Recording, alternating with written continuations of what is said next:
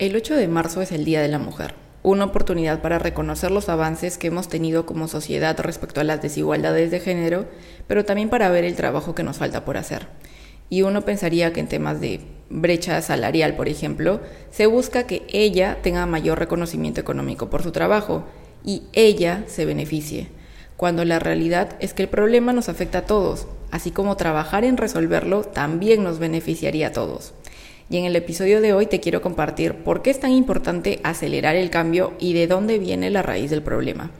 Pero antes de continuar, hola, mucho gusto, yo soy Iris y bienvenida a este podcast en el que sí pero no hablamos de dinero. Hace un tiempo yo pensaba que el tema de la desigualdad económica entre hombres y mujeres como que solo terminaba afectándonos a nosotras.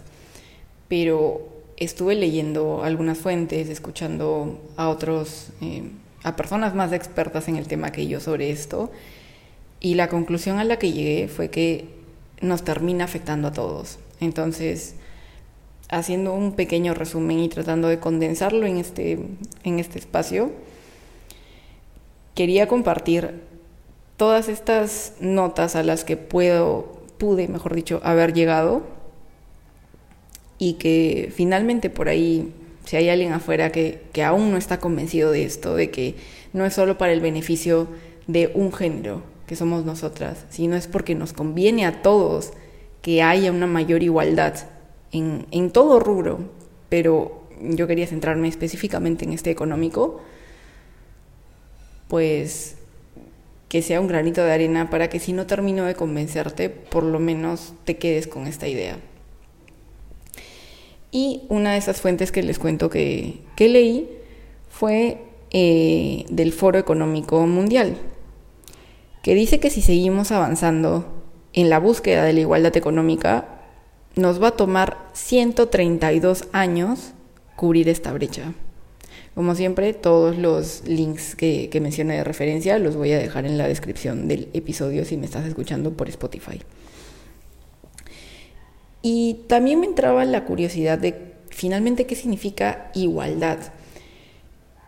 Y hasta hace un tiempo yo pensaba que era que sea igual para ambos, sin importar el género. En este caso solo por practicidad me voy a referir a hombres y mujeres. Pero ahora me doy cuenta de que no le puedes pedir el mismo resultado a ambos si no les das las condiciones que por diversas razones necesitan que sean diferentes. Y quiero terminar de, explicar esta idea porque sé que puede ser un poco confusa con un ejemplo. Vamos a poner que tienes un grupo de hombres y de mujeres.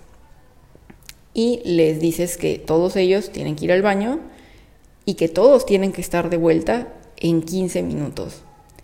Si tú les das la misma cantidad de baños de cubículos a todos, lo más probable es que solo un grupo logre cumplir el objetivo.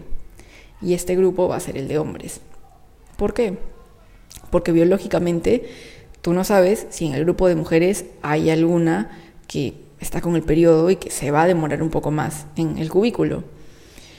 Que una vez más, un tema biológico, abrirte el cierre de un, de un, pantalón, bajarte, sentarte o subirte una falda, lo que sea, o sea, el, el, um, el proceso de ir al baño demora más.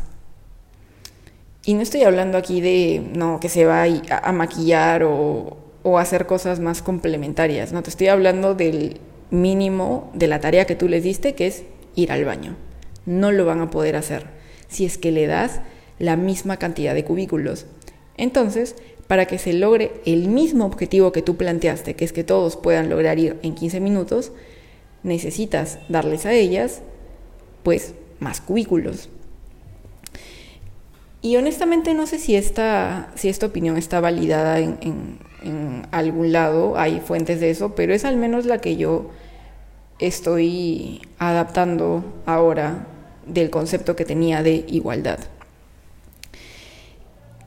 Y hablando de eso, hay una enorme desigualdad en cuánto cuesta o cuánto le exige la sociedad que gaste a una mujer y encima cuánto le paga. ¿A qué me refiero? Todavía sigue habiendo esta, este estigma de que si una mujer pues un día decide no maquillarse, piensan que está enferma o que se ve apagada, lo que sea. Y pues si a un hombre lo ves sin maquillaje no, te sorprende porque te has acostumbrado de esa manera.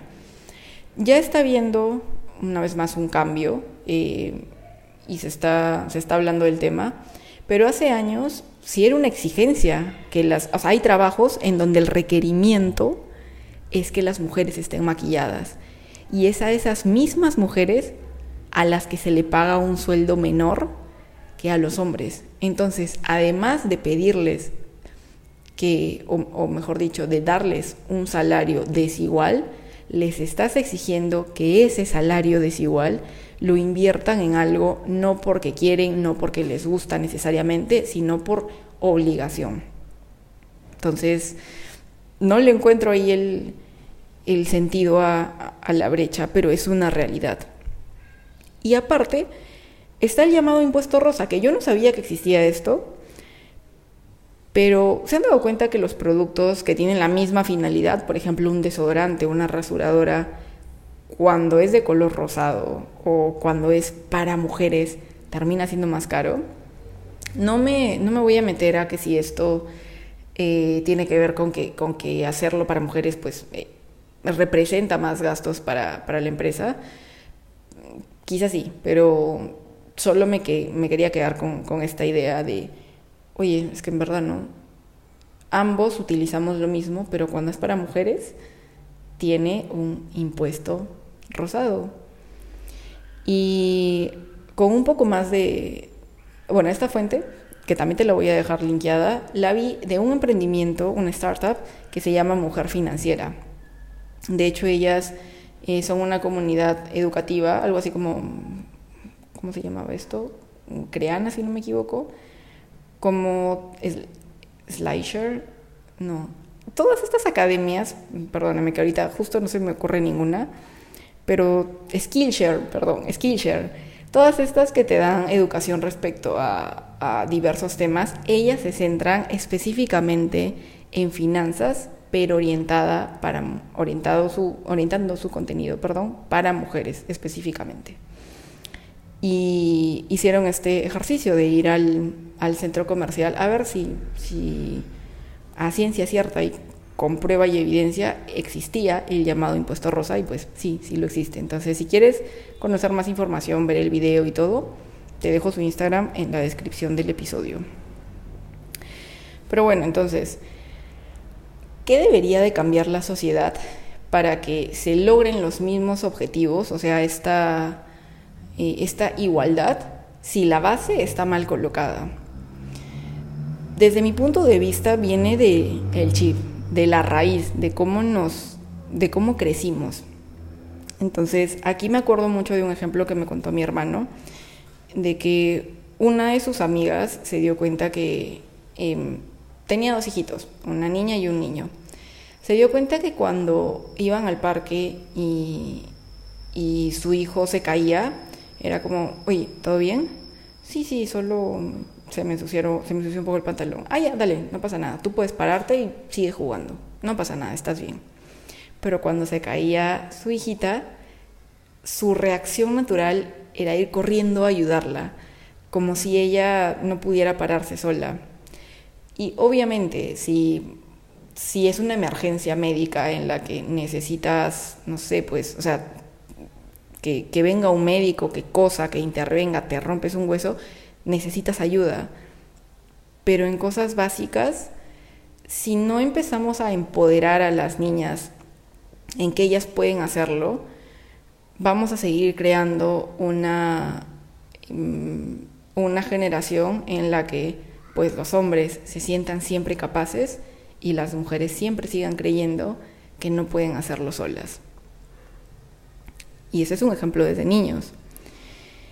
Y también hay otro tema con el que no sé cómo esté, esté cambiando esto. Espero que sí, sí esté habiendo una diferencia, pero al menos hasta donde yo recuerdo, hace 20 años que era una niña, usualmente el mayor valor eh, o lo que siempre se le solía repetir a, eh, pues a las pequeñas, era qué bonita estás, que pareces una princesa, qué linda. Y no estoy diciendo que esté mal, pero si se lo repites tan seguido y te olvidas de que esa niña pues también es inteligente y que también es capaz y que escribe muy lindo y que pinta muy lindo y que qué bonito habla, que tiene otras capacidades, si no le refuerzas eso, se va a quedar con la idea de que su mayor valor como persona, su mayor ventaja es ser bonita. Creo que no es la idea, porque el físico está hasta cierto punto en nuestro control, pero quiere decir que si un día no vas a estar maquillada, ese día vas a valer menos. O que el día en que, porque naturalmente tu cuerpo cambie, también va a cambiar y va a variar el valor que tienes para la sociedad. Y definitivamente no va por ahí. Pero es nuestro trabajo, por lo menos si es que tú tienes cercanía con, esta siguiente generación, que en unos años van a ser adultos, tratar de cambiarles ese chip, que quizá para nosotros no fue de esa manera, pero, pero la idea es querer hacer las cosas mejor o las cosas que a nosotros nos hubieran ayudado que fueran distintas. Y de hecho con este tema, no sé si han escuchado del programa Shark Tank, que es este, este formato de, inversores eh, en los que van distintos emprendedores y ellos deciden si, si apuestan o no por la empresa. Y es un formato que, eh, que ya han comprado varios países y yo soy personalmente fan de la versión mexicana. Entonces, para contarles un poquito, el perfil que solían tener los, los inversores es, claro, de personas como muy serias, a veces internadas. Hacían sus chistes, sí. Pero hace, creo que una, una o dos temporadas, se sumó Marisa Lazo, que es eh, dueña, CEO, si lo quieren ver, fundadora de, si no me equivoco, la cadena de pastelerías más grande de México, que es Pastelería Marisa. Y yo no la conocí en realidad, la conocí por el programa, pero de arranque lo primero que me saltó fue que sonreía un montón. Y luego cuando empecé a investigar, eh, me enteré de que venía de la, de la industria de la pastelería y me hizo muchísimo, muchísimo ruido. Dije, ¿qué? O sea, sonríe, pastelería, negocios. Y trabajando un poquito más en aplicar esto de que lo que piensas de otras personas dice más de ti que de esa persona, es que claro, yo no asocio que una mujer sensible, optimista, eh, carismática, sea compatible con una mujer líder y de negocios. Y es como, pero ¿por qué? O sea, ¿por qué no podría? Y me doy cuenta que no tiene nada que ver con con si es una posibilidad o no, porque ser posible lo es, y ella es un ejemplo de eso, pero es por lo que yo he aprendido, que los sharks, en este caso hombres, claro, pueden hacer sus bromas y reírse y todo, pero una mujer tiene que ser más dura de lo normal para que llegues a creer que es buena en los negocios, cuando no es así. Y en una entrevista que le hicieron en este podcast de Se Regalan Dudas, ella mencionó que cuando le llegó la oferta de Shark Tank, la dudó un montón porque no se sentía capaz. Y en este, a ella le gusta mucho leer y aprender. Encontró un estudio que decía que cuando a un hombre le ofrecen un nuevo puesto de trabajo, con todo lo que esto implica, eh, sí, un mayor sueldo, pero también mayores responsabilidades, quizá tener que manejar un equipo de trabajo mayor y etcétera. Si el hombre se siente preparado a un 60%, lo va a tomar. Pero una mujer usualmente ni siquiera lo considera si es que no siente que está preparada a un 90%. Y la realidad es que es imposible que esté 100% preparada para asumir un cargo que nunca has hecho. Y aún así, habiéndolo asumido, también es imposible que nunca te vayas a equivocar, porque es ley de la vida que te va a suceder, que vas a meter la pata, pero no debería ser más grave la metida de pata si es que eres mujer a que si eres hombre, porque al final todos nos vamos a equivocar. Y entiendo mucho que, en, el caso de los negocios y, y empresas, esté mucho este temor de, de cubrir esta cuota que se está viendo ahora en, en, que están tratando de poner en las empresas, de sí o sí, dos cabezas de tu equipo directivo tienen que ser mujeres. Y sientes que, oye, pero es que si no es, no sé, no tiene el perfil y si se equivoca, una vez más, se va a equivocar, sea quien sea que pongas. Pero una mujer quizás se va a equivocar más que un hombre, no porque tenga menos capacidades, sino porque naturalmente, o sea, como te digo, viene desde niños. Nunca has pensado que llegues a ser capaz y te da más miedo equivocarte de lo que le daría a un hombre. Y sí entiendo que viene con, con, riesgos de, pucha, si esa persona no funciona, pues te va a costar el dinero a ti como, como fundador, fundadora, etc. Pero finalmente todo, se, todo sistema empieza con baches y se termina perfeccionando. Eventualmente te vas a dar cuenta, ok, ella no funcionó, pero porque, no sé, quizá necesité capacitarla antes eh, en actitudes de liderazgo, estaba muy nerviosa, o quizás, no sé, simplemente necesitaba otras habilidades que no eran las que yo estaba buscando. Pero lo que sí es cierto es que más allá de la cuota, hay ciertos empleos que biológicamente no pueden hacer otras personas que no sean mujeres. ¿Y a qué me refiero? En que sí o sí, si tienes una, una clínica o, eh, o un servicio de salud de ginecología, pues tienen que haber ginecólogas mujeres. Y no porque un hombre no sea capaz de, diagnosticarte. Pero lo leí, o sea, lo escuché en un stand-up comedy, entonces no estoy segura que tan verídico sea. Pero claro, un hombre, por más que estudie, siempre va a necesitar preguntarle a las mujeres, oye, ¿qué tan intenso es el cólico que está sintiendo? O cómo se siente el dolor de, de que se abren las caderas en un parto, por ejemplo, porque él no lo puede sentir porque su cuerpo no está hecho para eso. Entonces, una ginecóloga, mm, no necesariamente porque vaya a ser mamá, pero porque pasa por el periodo todos los meses, con su propio cuerpo no solo puede entender mejor todo este proceso, sino que puede empatizar muchísimo mejor con las pacientes.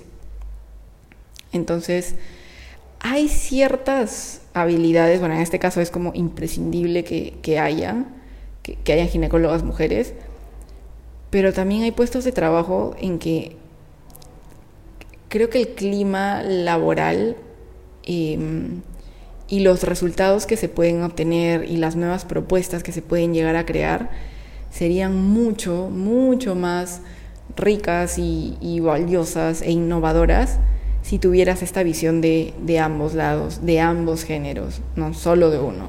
Obviamente esto también implica e incluye que los sueldos sean acordes.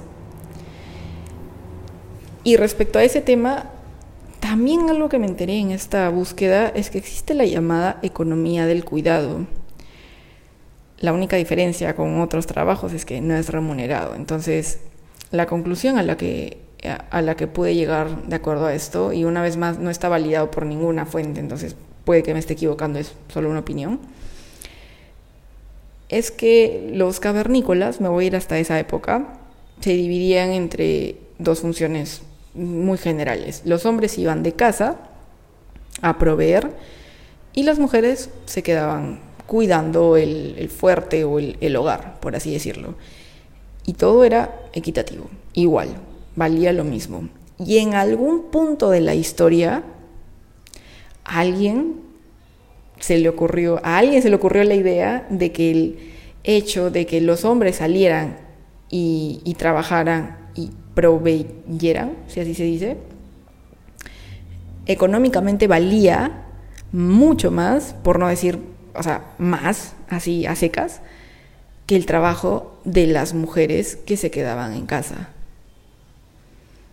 no sé, es mi, teoría, pero lo curioso es que si esa economía del cuidado no se diera, O sea, si no hubiera alguien en tu casa que cocinara, que cuidara a los niños cuando se enferma, que la casa, mantuviera la casa limpia, el otro grupo que sale no podría salir a trabajar o regresaría y pues no tendría comida o no habría alguien que, que se ocupara de todo esto. Y es un poco como, como extraño, injusto. No estoy muy segura de qué palabra utilizar, pero definitivamente hay algo ahí que, que no cuadra, ¿cierto? O al menos para mí no hace mucho sentido. Y no me voy a aventurar a decir que quizá la solución es que, ok, ahora como que remuneren el trabajo a, a todas las, las trabajadoras del hogar porque sé que no es tan sencillo como simplemente ya, bueno, vamos a hacerlo, hay muchísimo protocolo que seguir, pero lo que sí me parece muy, muy bonito es que en los últimos años ya hay negocios, hay emprendedores que se están dando cuenta de este como error en la Matrix y sus emprendimientos están respondiendo a solucionar esto o a tratar de ser un pequeño granito de arena para el cambio. Y en esa, como en esa lista está, por ejemplo, Tappers, que es un emprendimiento peruano. perdón, lo dije con tanto orgullo y, ya no me acuerdo si, si, es que realmente lo es o, dónde nació. Pero la cosa es que se llama Tappers, te lo voy a dejar en la, una vez más en la descripción del video.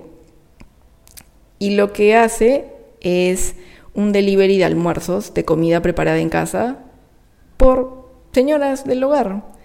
Y acá no les está exigiendo que tengan una cocina industrial o que, no sé, cocinen para, como para restaurante de 100, 120 menús. No va nada por ahí. Es ya la comida que haces con la sazón que tienes, simplemente agregarle un, un par más de platos con esa misma, con ese mismo cariño y cuidado.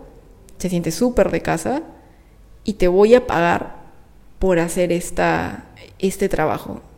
Y es una manera de ingreso que, claro, no creo que llegue a alcanzar el, sueldo mínimo que quizás, pero es un ingreso. Y es un ingreso que se, se ganó esta ama de casa en este caso, esta señora, que ninguna otra de las funciones, que son muchísimas, o sea, si alguna vez te has hecho cargo de una casa, sabes que nunca se acaba el trabajo, ninguna de esas otras son remuneradas y esta al menos te da un poco de ingresos. Y la cosa no es que no es que existan estos, estos emprendimientos, sino que no sean tan como, como casos chiquititos, aislados, sino que hayan muchos de estos. Porque estoy segura que, varios aquí no lo conocían y yo también lo encontré de casualidad, pero si estuvieran más a la vista, no solo, no solo es un tema de visibilidad, sino también de referencia, de inspiración para otros negocios para tener líneas similares. Y hablando de esa representación, por ejemplo, este, este dilema de si es posible ser mamá y trabajar, mmm, si es posible o no, y la respuesta es un, no sé, eh, es negro o blanco, honestamente no lo sé. Pero lo que sí sé es que hay empresas que están adaptando sus políticas. El problema es que una vez más son pocas. Son como estos casos de, wow, una empresa que le está dando a su trabajadora la posibilidad de balancear ambas. Cuando no debería ser un wow, debería ser lo totalmente normal y natural. Y mm, aunque no sepa si es blanco o negro la respuesta, creo que, en un mundo utópico, ideal, la respuesta sería que ni siquiera se haga la pregunta, que no te quede la duda de que sí es posible.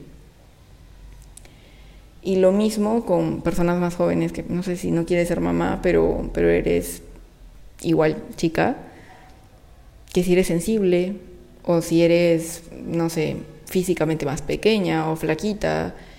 Y todos, todos estos prejuicios que a veces hacen pensar si vas a ser capaz o no de, de enfrentarte a, a este nuevo trabajo no sean una duda, sino que así, firme, tú creas que es posible. Y para eso,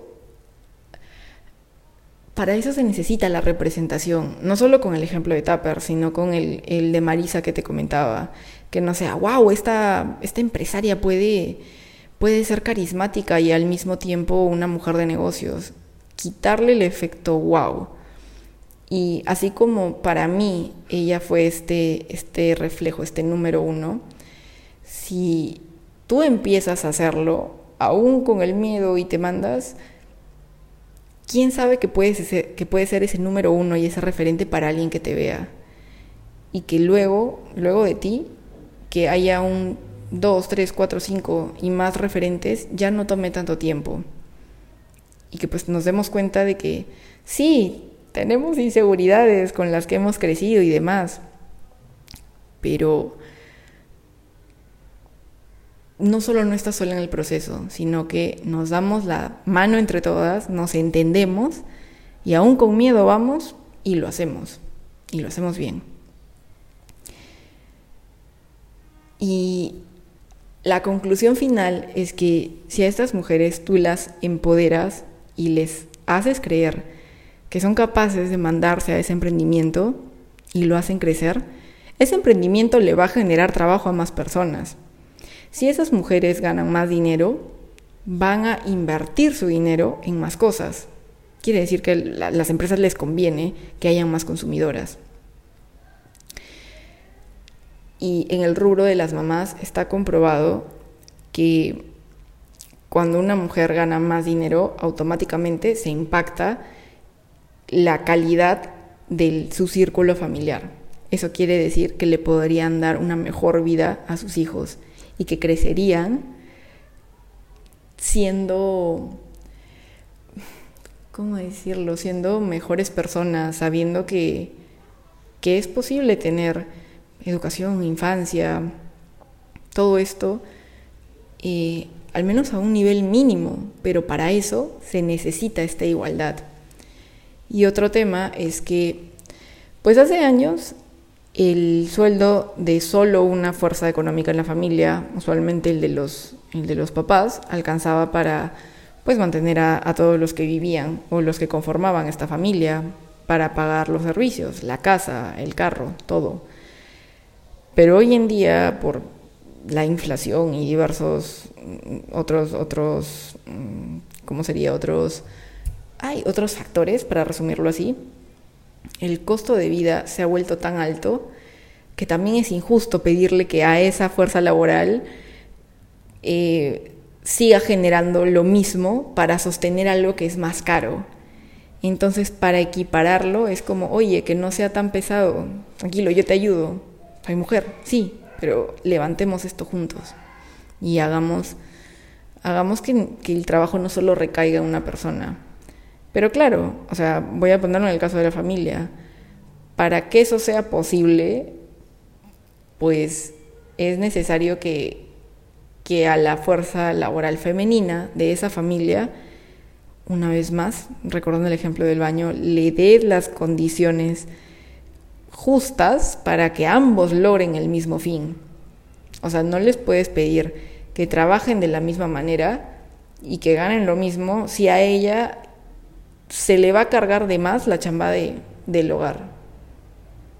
Y no va a ser remunerada ese trabajo. No va a ser remunerado, perdón. Entonces, si bien tenemos que ajustar todavía varias cosas en, el sistema, creo que no hemos logrado un, un balance perfecto, entre comillas, y no sé si alguna vez lo logremos. Creo que de todas formas al mundo le conviene que las mujeres facturen más. De eso no hay duda. No solo por nosotras, sino porque se impacta toda la sociedad, se crean más empleos, se mueve más la economía, se empodera más a la siguiente generación. Pero es importante que se den cuenta de lo urgente que es este tema y que avanzar rápido también depende de de ver la raíz de de dónde viene esto, trabajar eso en esta generación y sobre todo trabajarlo para que las siguientes generaciones que vengan ni siquiera se cuestionen este tema, que no sea una agenda pendiente, que sea raro, ¿no? Es como que en serio los, a ti te pagan menos solo por el hecho de ser mujer, qué raro, nunca había visto eso. Pero bueno, em, creo que es, es una vez más un, un pendiente bastante grande y si en algo ha ayudado esta, esta pequeña catarsis y resumen de las últimas cosas que he ido averiguando para poner esta semillita de duda al menos, pues el objetivo de este capítulo está logrado. Muchas gracias por escuchar el episodio de hoy y nosotros ya estamos conversando la próxima semana a la misma hora por el mismo canal, o sea, los domingos en la mañana. Cualquier comentario, recomendación, sugerencia y derivados puedes enviármelos por las redes oficiales del podcast que son No es un podcast de dinero en todos lados. Que tengas un muy muy bonito día. Chao.